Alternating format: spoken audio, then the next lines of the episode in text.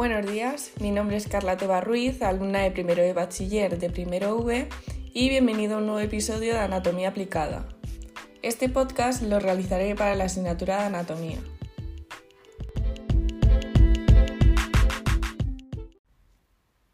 ¿Sabías que Brad Pitt tiene prosopagnosia y dice que nadie le cree? Dice que le cuesta reconocer los rostros de la gente para que entiendas a lo que se refiere, te hablaré sobre lo que es este trastorno, sus tipos, causas y síntomas, diagnóstico, prevención, tratamiento e impacto que tiene socialmente y emocionalmente. Al final te haré una breve conclusión para recordar todo.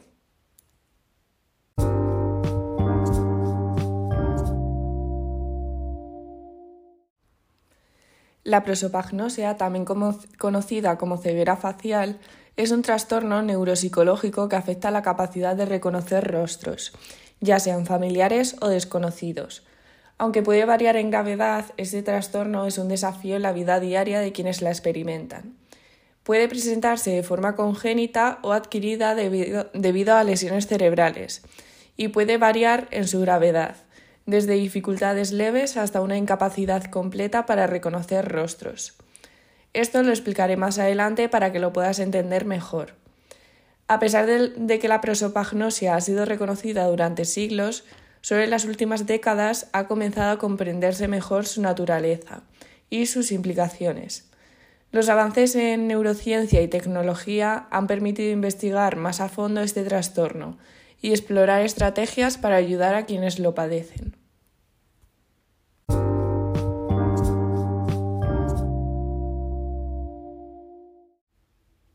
En cuanto a los tipos de prosopagnosia que hay, puede ser prosopagnosia congénita, que está presente desde el nacimiento, y esta forma implica dificultades desde temprana edad para identificar rostros familiares.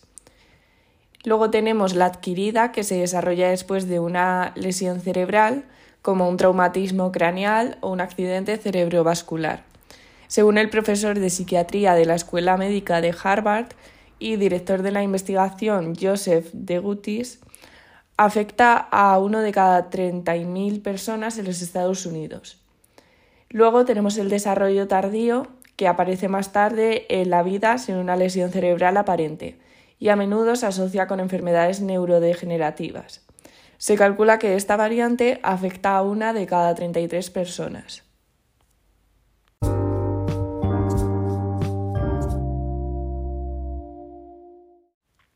Ahora te hablaré sobre las causas y síntomas.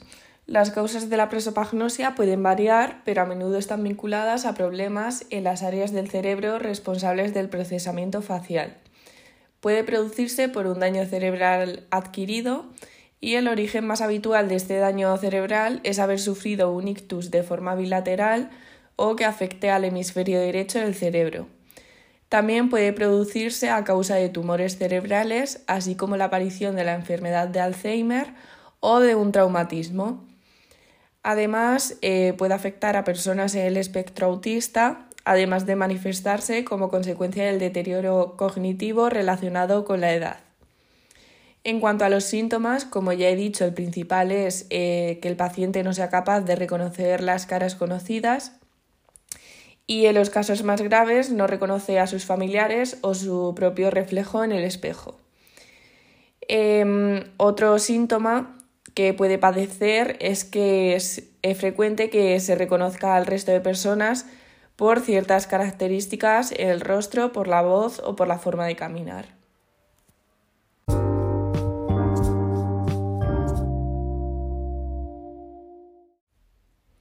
Como diagnóstico es frecuente que se hagan pruebas de imagen, como la resonancia magnética, para descartar o diagnosticar la presencia de alteraciones cerebrales. Una de las pruebas más comunes es el test de reconocimiento facial de Benton, que consiste en que con la ayuda de imágenes la persona debe emparejar esas imágenes de caras de frente y de perfil. Eh, luego, aparte, hay otro test de 60 caras de Ekman que pide la capacidad para detectar emociones en expresiones faciales.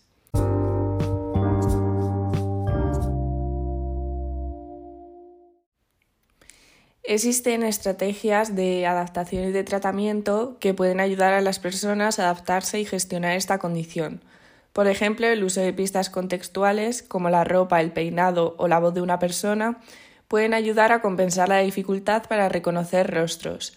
En multitud de ocasiones los enfermos recurren a señales identificativas como cicatrices o cortes de pelo para poder distinguir a la gente. Además, el desarrollo de aplicaciones y tecnologías de reconocimiento facial pueden ofrecer herramientas útiles para identificar a las personas. Es muy importante destacar que la prosopagnosia no está relacionada con la falta de interés o empatía hacia los demás, sino que es el resultado de diferencias en el funcionamiento del cerebro.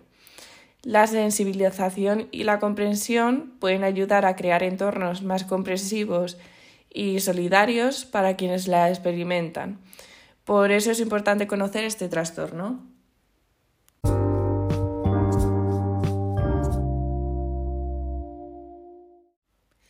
En cuanto al impacto que tiene socialmente y emocionalmente, y tiene mucho que ver con lo que te he hablado anteriormente sobre la adaptación, las personas que tienen prosopagnosia a menudo enfrentan desafíos significativos en situaciones sociales y en la vida cotidiana. La incapacidad para reconocer caras puede llevar a malentendidos, rechazo y aislamiento, afectando a relaciones personales y profesionales. Además, puede generar ansiedad y estrés en interacciones sociales, afectando la calidad de vida. Al no poder identificar rostros, quienes sufren de este trastorno pueden experimentar dificultades para recordar encuentros previos, lo que puede llevar a situaciones embarazosas o incómodas.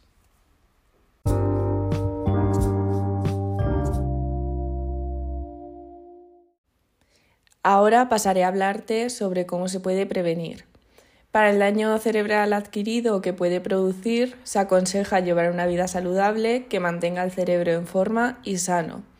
Para ello es conveniente hacer ejercicio de forma regular, controlar los factores de riesgo vascular, como por ejemplo la hipertensión, la diabetes o el colesterol, mantenerse activo intelectualmente, fomentar las relaciones sociales, evitar el estrés, dormir bien y las horas necesarias, mantener una dieta equilibrada priorizando la dieta mediterránea que ha mostrado beneficios sobre la salud cerebrovascular y sobre todo no fumar ni consumir alcohol.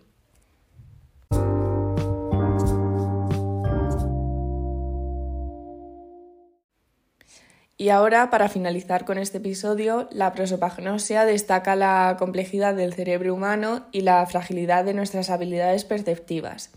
Al comprender y reconocer esta condición, podemos trabajar hacia una sociedad más comprensiva y empática. Promover la conciencia sobre la prosopagnosia es esencial para que las demás personas puedan ayudar y apoyar a quienes la poseen, para que así puedan participar mejor en nuestra sociedad. En resumen, plantea muchos desafíos que pueden afectar a diversas áreas de la vida.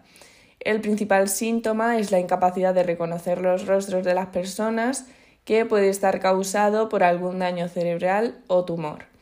Hay que recordar eh, que también hay tres tipos, que está entre ellos la prosopagnosia congénita, la adquirida o del desarrollo tardío.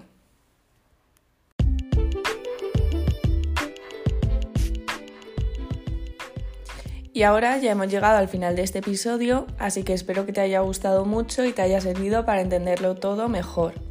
Si te interesan temas como este, puedes escuchar el siguiente episodio en el que te hablaré sobre otra cosa muy interesante.